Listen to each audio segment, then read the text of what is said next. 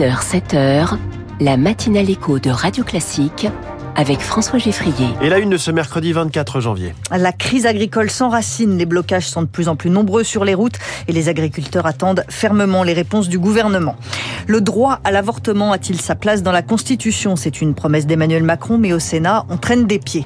Et puis Donald Trump, toujours plus proche de l'investiture républicaine, il a remporté la primaire du New Hampshire cette nuit. Après ce journal, le gouvernement veut les chouchouter, mais qui sont les classes moyennes? Réponse précise donnée par l'Institut Montaigne, euh, ce sera dans les titres de l'économie à 6h10. 6h15, la France de demain, une France qui revend ses smartphones et rachète du reconditionné, on va le voir.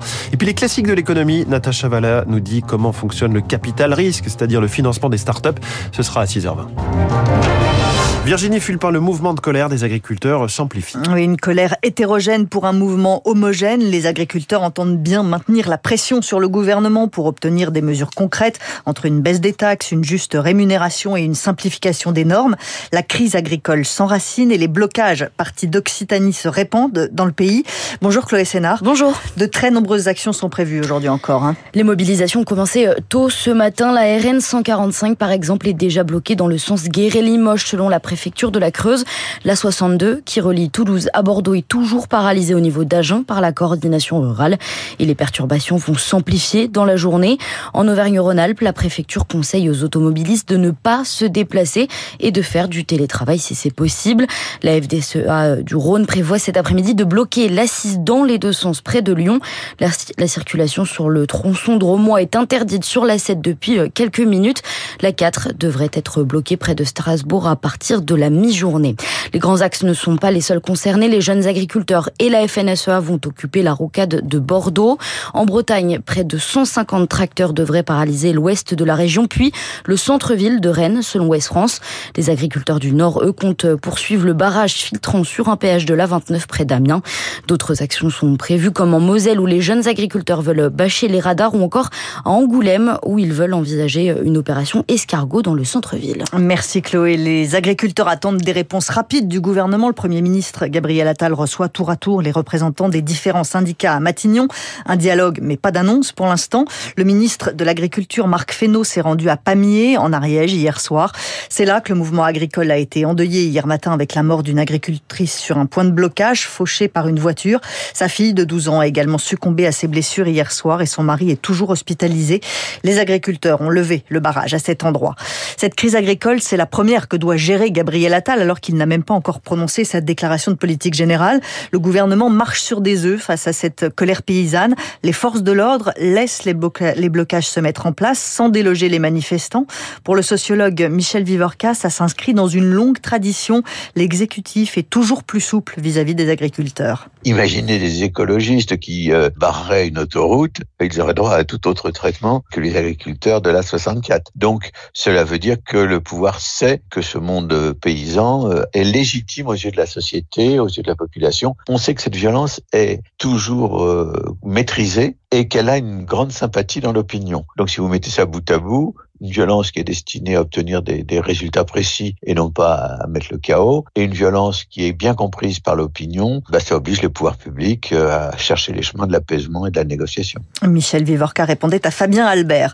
Peut-être une réponse aux habitants du Pas-de-Calais sinistrés par deux vagues d'inondations. Christophe Béchu, le ministre de la Transition écologique, annonce que des propriétaires pourront bénéficier du rachat par l'État de leur maison inondée dans la limite de 240 000 euros. Les députés examinent aujourd'hui le projet de loi pour inscrire le droit à l'avortement dans la Constitution. À l'Assemblée nationale, la cause semble entendue, mais c'est au Sénat que ça grince. La Chambre haute est largement à droite et hier, le président du Sénat, Gérard Larcher, s'est opposé à l'inscription du droit à l'avortement dans la Constitution, qui ne doit pas devenir un catalogue de droits sociaux et sociétaux, selon lui.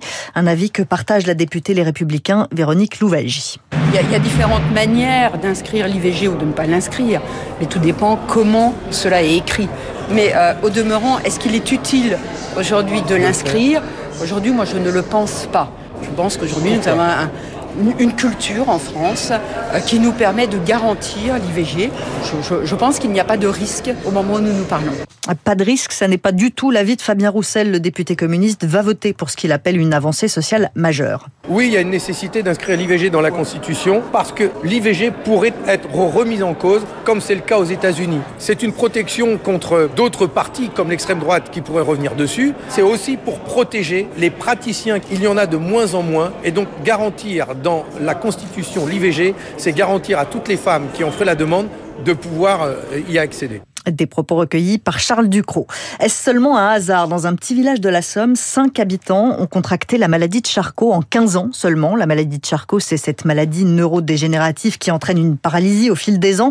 Santé publique France va mener une enquête sanitaire pour comprendre. Les chercheurs ont encore du mal à connaître les causes de celle qu'on appelle la moins rare des maladies rares, Rémi Fister une personne sur 400 va contracter cette maladie au cours de sa vie, généralement après 70 ans. Actuellement, 8000 patients sont touchés en France, des cas qui sont logiquement plus visibles qu'il y a 20 ans, explique le neurologue Émilien Bernard, coordinateur référent de la maladie de Charcot. Il augmente uniquement par le biais du vieillissement de la population en meilleure santé. Il y a moins de cancers et moins de maladies cardiovasculaires et donc plus de probabilité qu'on voit apparaître les maladies dégénératives qui sont les dernières maladies qui n'ont pas de prévention. La recherche a également beaucoup avancé ces dernières années sur l'origine de la maladie alors que l'on pensait que seuls 5% des cas étaient d'origine génétique, désormais le caractère héréditaire concernerait un patient sur 5. Pour le reste des patients, il s'agit probablement de dysfonctionnement génétique également. On n'a pas trouvé pour le moment de cause environnementale évidente euh, à, la maladie. Clairement, dans le cas de la Somme, 5 cas sur une période d'une quinzaine d'années, il n'est pas certain que ce soit autre chose que le biais du hasard. D'autant plus qu'avant de discuter de la réalité ou non de ce cluster, il faut revoir tous les dossiers médicaux, s'assurer justement par exemple qu'il n'y a pas d'anomalie génétique chez certains des patients. Les médecins préviennent également la maladie de Charcot est très hétérogène avec pas moins d'une quarantaine de formes différentes selon les patients, d'où la difficulté d'isoler un facteur en particulier, qu'il soit génétique ou environnementale. Rémi Fister, le spécialiste santé de Radio Classique. Radio Classique 6h07. Aux États-Unis, Donald Trump remporte la primaire républicaine du New Hampshire. Il passe de grand favori à archi favori pour l'investiture républicaine. Donald Trump a largement remporté le scrutin face à sa désormais seule concurrente, Nikki Haley, dans un état du New Hampshire pourtant modéré. Pendant ce temps-là, Joe Biden a eu toutes les difficultés à s'exprimer dans un meeting en Virginie. Le président américain a été interrompu à plusieurs reprises par des militants pro-palestiniens. À Gaza, des pourparlers ont bien lieu en vue d'une trêve et de libération d'otages, mais les bombardements israéliens continuent pour l'instant à Khan. Aucun endroit n'est sûr pour les civils palestiniens, pas même les écoles. Jonathan Crix est le porte-parole de l'UNICEF ça pose de gros problèmes en termes de fossé éducationnel. On a 90% des bâtiments scolaires qui sont non opérationnels. Et donc, évidemment, notre inquiétude, elle porte sur l'après, sur la situation de l'enseignement dans la bande de Gaza. C'est l'ensemble du système éducatif qui est maintenant très fortement endommagé. Et l'école, ça reste aussi l'endroit où on peut avoir un espoir pour un avenir meilleur. Quand on voit la situation de la bande de Gaza aujourd'hui, bah, évidemment, on se dit, est-ce que ces enfants ont éventuellement un espoir pour apprendre plus tard. Jonathan Crix avec Julie Droit. Justine Trier en a pleuré. La réalisatrice d'Anatomie d'une chute ne s'attendait pas à une telle reconnaissance. Son film est nommé cinq fois pour les Oscars, pour le meilleur film et la meilleure réalisation notamment. Augustin Lefebvre, bonjour. Bonjour Virginie. On n'avait pas vu ça depuis euh, The Artist. Hein. Effectivement, Justine Trier s'attendait à une nomination pour le meilleur scénario qu'elle a décroché, mais pas aux autres.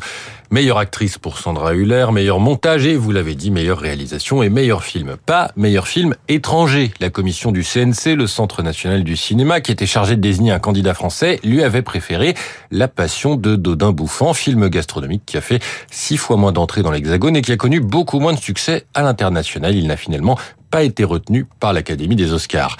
Après euh, deux Golden Globes, Anatomie d'une chute peut avoir des espoirs, mais le film devra faire face à Oppenheimer, 13 nominations, suivi de Pauvres créatures et de Killers of the Flower Moon de Martin Scorsese. Avec euh, huit nominations, euh, Barbie voit la vie en rose pâle, c'est moins bien qu'espéré. Et il ne reste plus qu'à attendre la nuit du 10 au 11 mars et la cérémonie pour savoir si on pourra faire l'anatomie d'un succès.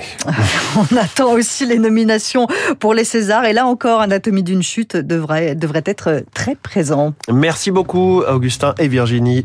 Fulpin, c'était le journal de 6 heures. Enfin, euh, enfin une définition précise et chiffrée de ce que sont les classes moyennes. On va le voir dans les titres de l'économie dans un instant.